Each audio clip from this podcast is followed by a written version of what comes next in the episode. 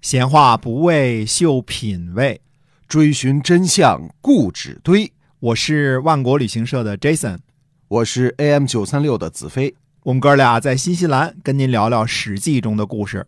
各位听友，大家好，欢迎收听《史记》中的故事。新西兰万国旅行社的 Jason 为您讲的。哎，咱们这个跟听众朋友分享点什么呢？哎，我们先说这个，呃，万国到家啊，嗯呃那这个呢，可以把新西兰的新鲜的水果，比如说苹果呀、黄金猕猴桃啊这对些，呃，以及海鲜啊，包括黑金鲍啊，啊、嗯包括非常好吃的笋壳鱼啊，还有三文鱼啊，哎，呃，然后 scampi 啊，我们这说是南极鳌虾、南极南极鳌小龙虾啊对，这些非常上品的海鲜呢，嗯，嗯，卖给您啊。那当然还有新西兰最盛产的牛羊肉啊，对希望您呢关注“万国到家”，咱微们还有信奶粉搜索就行了。哎，还还有有奶奶粉粉啊嗯啊大家都喜欢啊。嗯现在呢全部都开通了，就哎是这是好事儿啊。对快递呢可以可以送到家里去了。对哎，北京、上海都可以了啊，嗯绝大部嗯分地区呢也都可以了。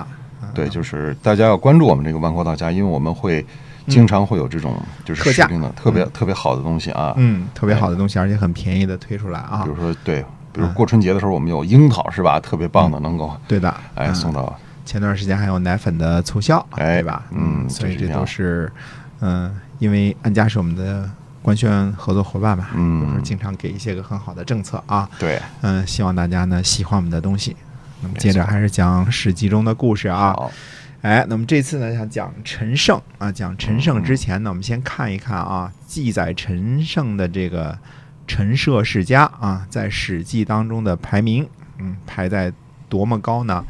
陈涉世家的排名是排在第十八位，嗯，嗯，那么说世家当中前十七位都是谁呢？嗯，跟大家念叨念叨啊，大家就嗯明白了。第一个呢是吴太伯世家，这是讲自周文王的呃伯父啊，等等于是吴太伯开始呢，嗯一直到吴王夫差啊，吴国一家的兴衰的故事。嗯啊第二个呢是姜太公世家，这个讲的是姜子牙啊、齐桓公啊等在内的这个姜齐一家的故事啊。第三呢是鲁周公世家，讲的是周公旦子孙的鲁国的故事啊。第四呢是燕韶公世家，讲的是呢与周公旦同为周武王兄弟的燕国的这个故事。第五呢是管蔡世家，那主要讲的是蔡国的故事啊。第六呢是陈齐世家，主要讲的是陈宫胡满一家的故事。第七呢，排名第七的是魏康舒世家啊，讲的同为。周武王兄弟魏国一脉的故事。那第八呢，讲的是宋微子世家，哎，这个讲的是周之后变为诸侯的殷商一脉的故事。那第九呢是晋世家，讲的是晋文公这一家的人的故事啊。晋的始封君呢为周武王的儿子唐叔虞，后来昌盛的时候呢，呃，这一家呢又是晋的旁支篡逆，呃所以排名较靠后。嗯这个呃跟前边儿什么韦康叔啊什么这些都不同了，对吧？？嗯，嗯，那么第十呢是楚世家，讲的是楚国一脉的故事。为什么楚国排这么靠后呢？嗯，因为楚国以前也是当做蛮夷嘛，对吧？对，跟周王室这个较劲嘛，对吧？嗯自己封王嘛，嗯哎，这些原因，所以排的比较靠后啊。第十一呢是越王勾践世家，讲的是春秋末年霸主勾践一脉的故事。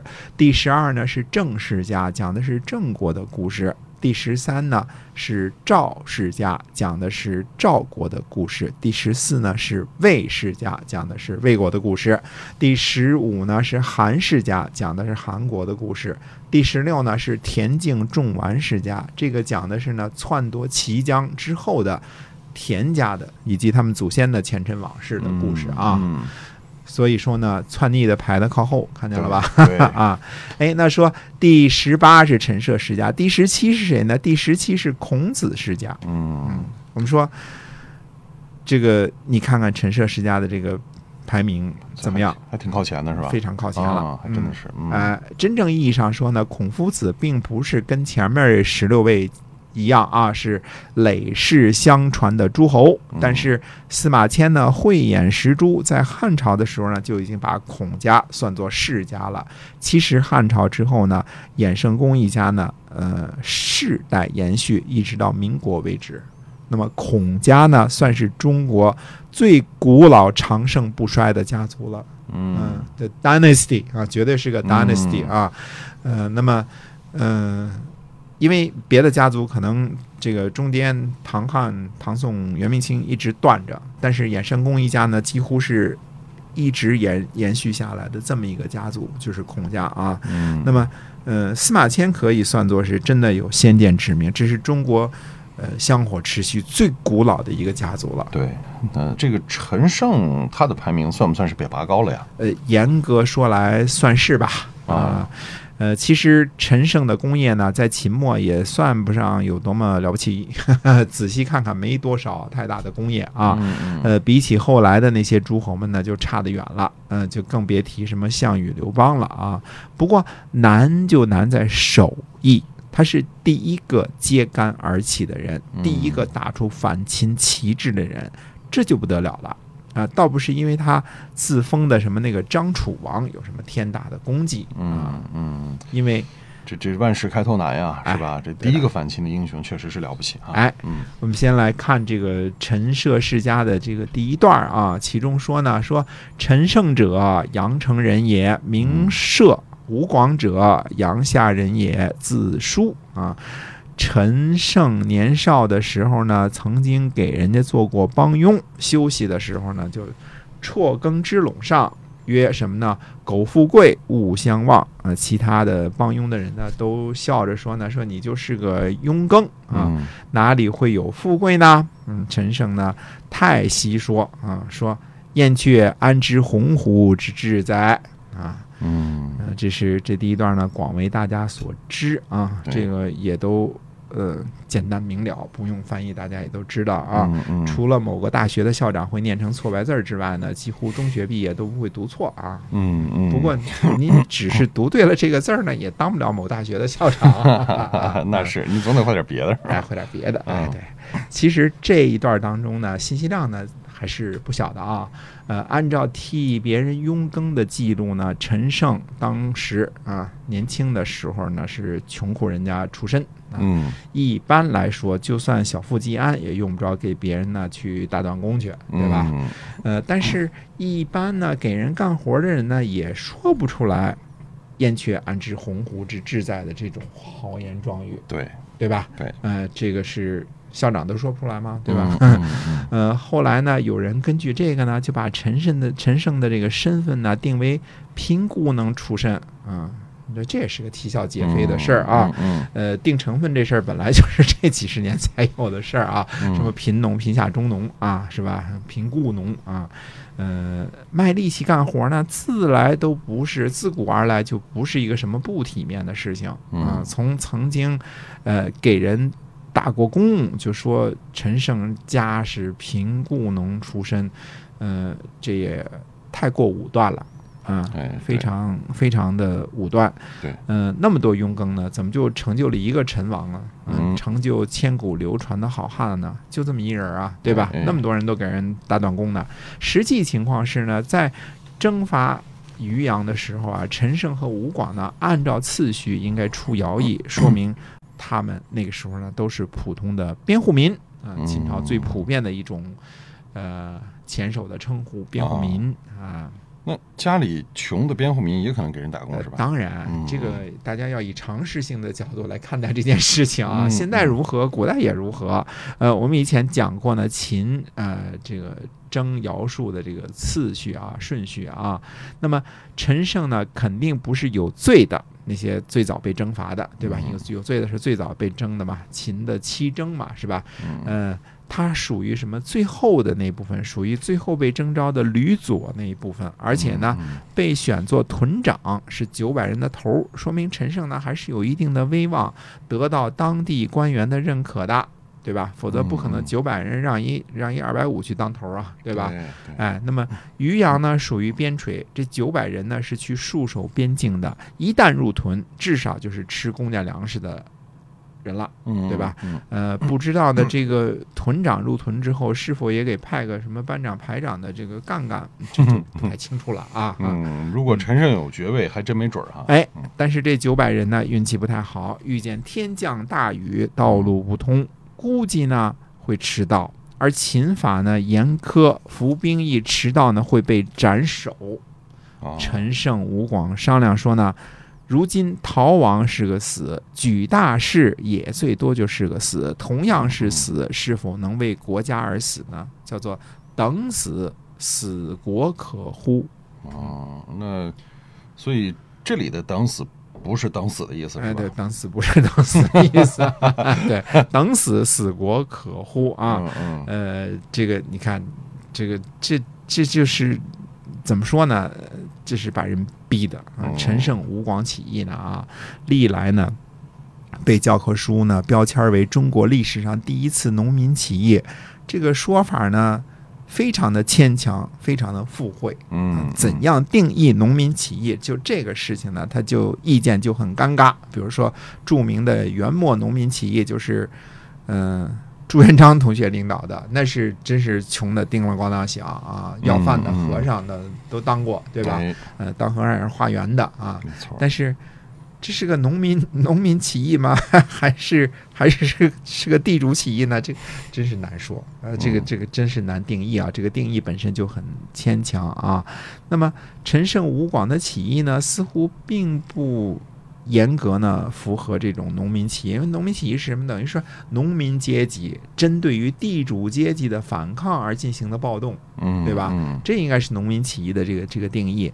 但是陈胜吴广这个好像不太合适这个定义啊。哦，秦统一中国呢，变动最大的是贵族阶层，嗯下层的阶级呢变动很小，就边户民呐，这这这个这个变动不是很大，这还是那样的，那还是边户民嘛，对吧？嗯？嗯，是否在秦统一之后这十来年之中就崛起了一个地主阶级呢？我们知道贵族阶级是被消灭了，对对吧？？嗯嗯那是不是马上就崛起了一个地主阶级呢？没看到有任何这样的倾向啊，嗯对吧？嗯，嗯、我们我们这个划成分的人当时也不在秦朝当政，是吧？没见历史上有这种事儿。那么第二点呢，陈胜吴广起义的背景呢，在《史记》当中叙述的非常的清楚，就是执行徭戍的九百人呐、下雨耽误刑期了，按照严苛的秦法呢，会被惩罚而造成的嗯。设若说不下雨，他们就去边境当兵去了，对吧？呃，踏踏实实当兵去了，没有一个地主阶级在这儿作祟啊，怎么哪来的这个农民起义呢？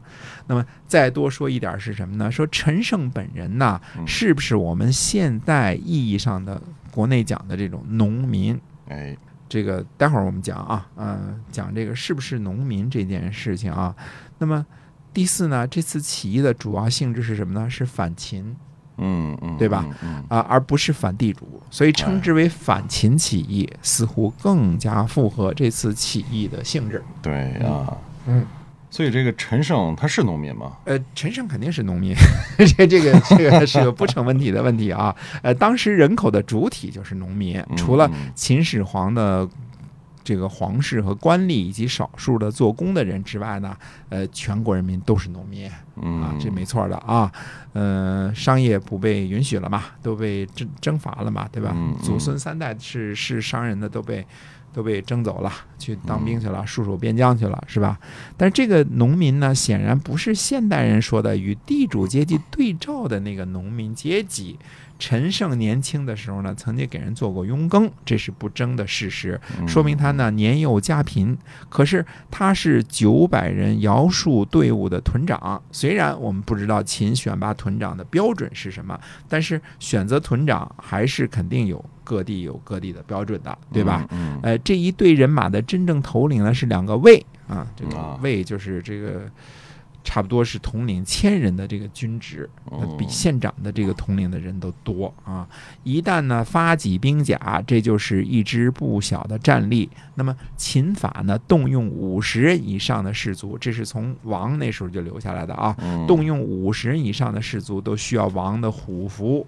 徭戍之人呢，尚未入屯，不需要虎符，不需要兵符调动。嗯但是相信呢，陈胜呢，呃，吴广呢，绝非一般的普通农民。对，嗯，哎，这陈胜吴广造反就是被逼的嘛。哎，除了谋反之外呢，所有的造反都是被逼的。嗯中国的农民呢，谨慎胆小，这是他的性格。对啊对因为做农业的必须得谨慎，必须得胆小。是，呃，你不谨慎不胆小，你做农民是活不下去的。对呃不是万不得已呢，是不会造反的嗯。在土地里嗯刨食儿，他就造就了这种天性。对，而把这次起义呢称为反秦起义，我们说这是比较正当的定义，因为嗯天下人不满秦的严苛统治，而得到了一次这个真实的这个爆发，嗯以此就反抗，对吧？那么秦统治天下超过十年了，为什么这个之前没有出现什么什么反秦起义，而正好是在这个时候才出现陈胜吴广振臂一呼啊？那么所有人都开始反秦呢？